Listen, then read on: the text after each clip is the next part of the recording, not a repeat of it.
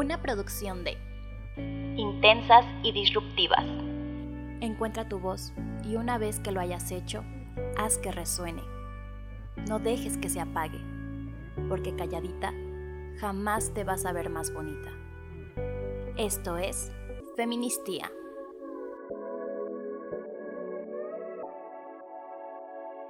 Hola a todas las personas que me escuchan, yo soy Elvia Trejo y les doy una cordial bienvenida a este mi espacio favorito. Y bueno, para quienes ya me conocen, hola de nuevo, gracias por estar aquí.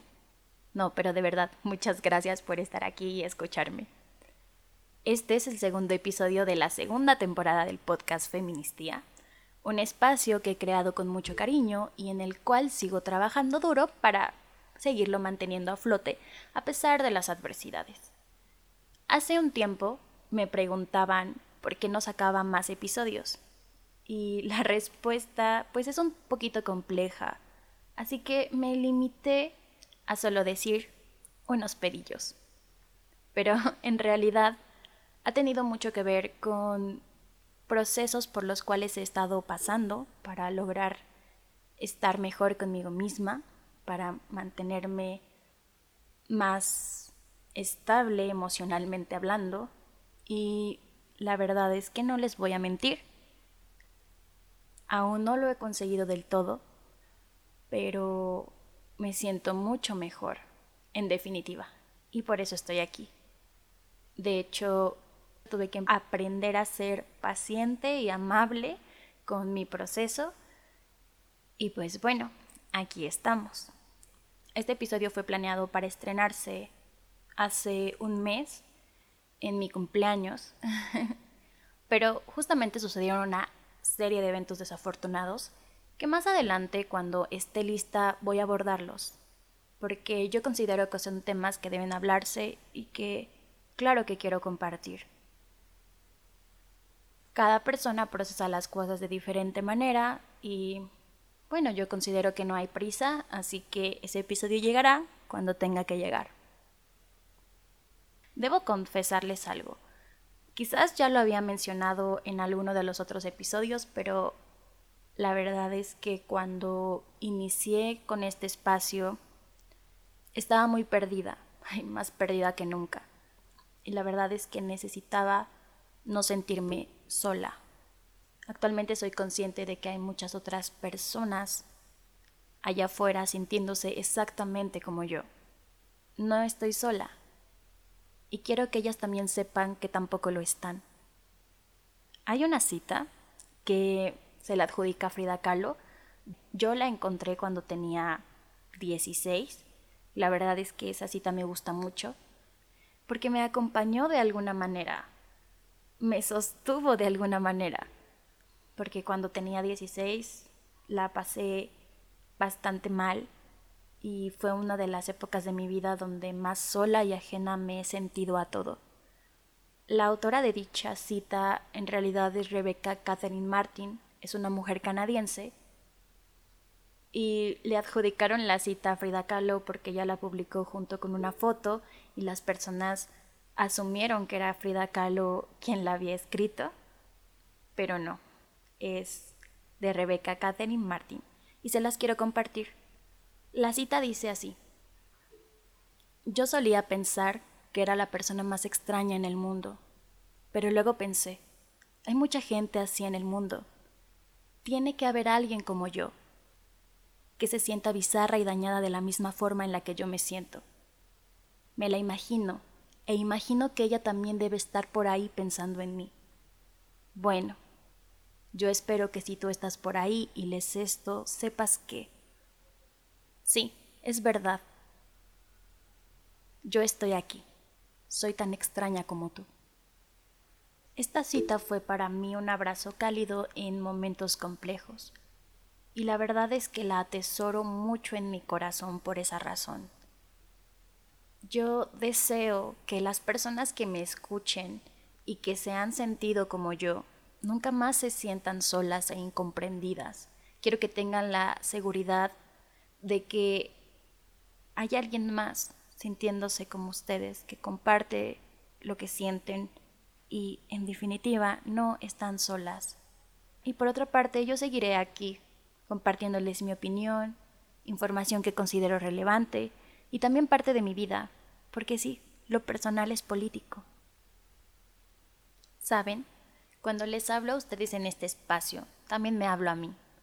Pero hoy quiero hablarle a alguien en especial, y esa es a la pequeña Elvia, a esa niña a la que le debo todo cuanto soy hoy en día. El día de mi cumpleaños pude ver claramente cuán afortunada soy, pero sobre todo por fin pude ver y reconocer lo valiente que he sido para llegar aquí en una sola pieza. Por esa razón, sentí que debía hablarle a la pequeña Elvia, debía contarle, debía disculparme, pero sobre todo debía abrazarme. Así que le escribí esta carta.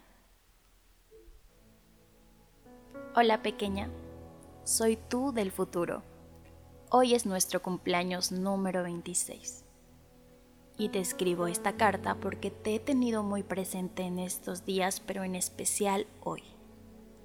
Pienso en ti a los nueve años, tan triste y tan sola, escondida debajo de ese escritorio, hecha bolita, con frío, llorando mucho pero esforzándote demasiado por ahogar el ruido de tu llanto para que nadie te escuchara y así nadie te pudiera encontrar. Porque si lo hacían, o se burlarían de ti y te molestarían, o de seguro te reprenderían para que tuvieras verdaderos motivos para llorar. Te recuerdo mucho así últimamente, sintiéndote ajena a todo, con un dolor infinito, con ese hueco en el pecho que se abre y se expande y parece que jamás, jamás, jamás va a llenarse, deseando ser invisible, deseando desaparecer. No te voy a mentir, conforme vamos creciendo se pone un poco más complicado y va a haber días en que ni siquiera vas a poder salir de la cama. Habrá mucho más lágrimas y dolor, pero también habrá amor, mucho, demasiado. Nos lastimarán y nosotras lastimaremos también. Nos equivocaremos mucho, pero aprenderemos a hacernos responsables de las consecuencias de nuestras decisiones y la vida se irá haciendo más y más llevadera, poco a poco. Los 25 son nuestro quiebre. Caeremos. El golpe va a ser muy duro. Tocaremos fondo, pero obtendremos respuestas. Y por eso estoy escribiendo esto. Quiero decirte que no es tu culpa. No hay nada malo contigo. No naciste dañada ni rota no eres el problema. Perdóname por haberte repetido tantas veces que no merecías nada bueno, que alguien como tú no podía ser feliz, ni merecer cosas buenas. Perdóname por replicar, reforzar y creer lo que te decían otras personas. Esas mentiras que tanto daño te hicieron, esas que decían que eras una inútil, que no hacías nada bien, que debías ser fuerte y ocultar tus sentimientos porque de lo contrario se iban a aprovechar de ti, que debías ser menos blanda e ingenua. Y antes de que alguien te lastimara, era preferible que tú lastimaras primero. Perdóname por haberte abandonado, por maltratarte, por insultarte cuando te veías al espejo, por burlarme de tus sentimientos tan puros, por dejar que otros se aprovecharan de ti Perdóname por no valorarte, por menospreciarte. Este último año he trabajado muy duro para que estemos mejor y lo estamos logrando. Hay días en los que nos cuesta más que otros, pero no estamos solas, somos amadas por muchas personas, pero sobre todo por nuestra familia. De alguna forma encontramos la manera de ser felices con lo que tenemos pero lo mejor de todo es que hacemos un gran descubrimiento. Nos tenemos a nosotras mismas y podemos amarnos. Va a llegar un día en que te verás al espejo y te va a gustar lo que ves. Va a llegar un día en que amarás la manera en la que piensas, la manera en la que sientes. Sabrás que sentir tanto, amar tanto y ser empática no es malo. Aprenderás a ser amable contigo misma. Créeme, Va a llegar un día en el que te vas a aceptar tal y como eres y te vas a sentir orgullosa de ti. Tengo más noticias para ti. En el futuro aprendes a defenderte. Ya puedes decir no y basta. Ahora ya no te callas. Encontraste tu voz y te prometo que no la vas a perder. Experimentarás todo tipo de amor. El de amistades sinceras. De hecho, aprendes a ser una mejor amiga. Ahora incluso tienes más amigas, las quieres y las cuidas, y lo mejor de todo es que es recíproco. Recibirás amor de tus mascotas también. Tienes dos gatitos. Descubrirás que eres una persona más de gatos. Tus hermanas te harán un regalo, el mejor regalo del mundo, el ser tía. Tienes una sobrina que es parecida a ti, pero mejor, mucho mejor. Y un sobrino. Ambos te aman, admiran y te hacen reír. Aprendes a sanar tu relación con tus hermanas, con mamá y eres más crítica con papá. Ninguno te abandona, nunca, sin importar lo mucho que te hayas equivocado. Estarán ahí para ti, siempre que los necesites. También vas a conocer el feminismo y todo tendrá sentido. Entenderás el trasfondo de esas cosas que te causaban ruido, esas que te hacían cuestionar por qué tus primos hombres sí y tú no. Priorizarás a las mujeres y niñas de tu vida. Entenderás que no has llegado hasta acá por nada Eres fuerte, eres muy valiente, eres leal, eres amor y eres suficiente. Te escribí esta carta porque hay esperanza y quiero que lo sepas y quiero que te aferres a ella. Sí vamos a ser felices, sí vamos a ver nuestros sueños hechos realidad. Es un camino largo y hay mucho trabajo por hacer, pero ya perdimos el miedo de empezar. Crecemos, aprendemos y nos convertimos en esa adulta que tanto necesitábamos cuando éramos niñas. No te rindas ni te desesperes. Cosas buenas nos irán sucediendo. Lo prometo, no te voy a abandonar.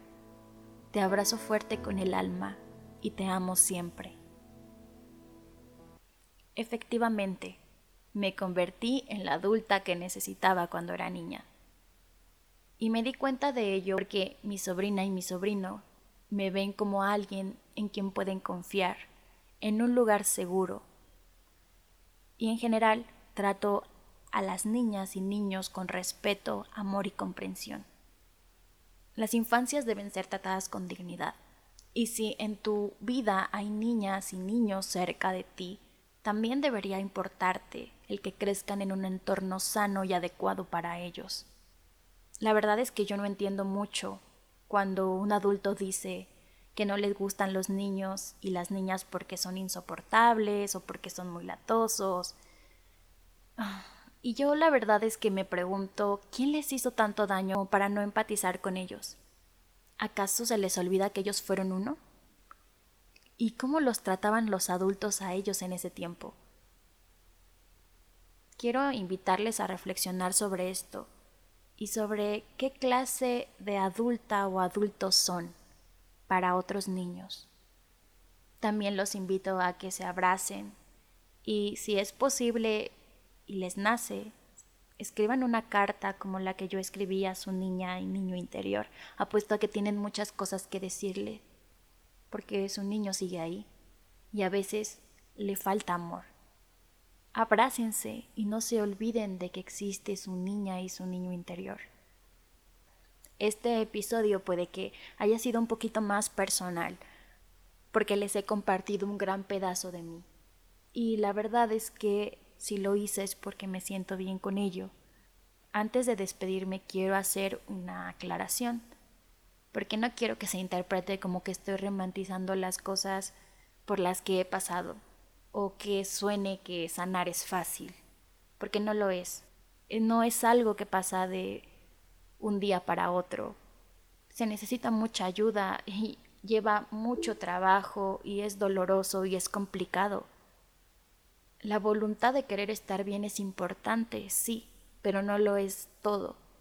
Yo, yo les diría que busquen construir una red de apoyo con su familia y en caso de que su familia no pueda, pues acercarse a sus amistades. Siempre va a haber una persona dispuesta a sostenerlas. Reconozcan que necesitan ayuda y estén listas para recibirla y busquen, busquen la manera de recibir esa ayuda. Sé que desafortunadamente ir a terapia es un privilegio, sin embargo, podemos encontrar soluciones. Hay terapias a bajo costo o programas de ayuda para atención psicológica gratuita.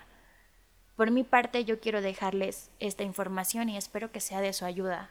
Es sobre una red de psicólogas y terapeutas feministas que brindan atención psicológica a bajo costo, pero también dan contención gratuita en caso de crisis. Esta red es la línea de atención emocional para mujeres en crisis.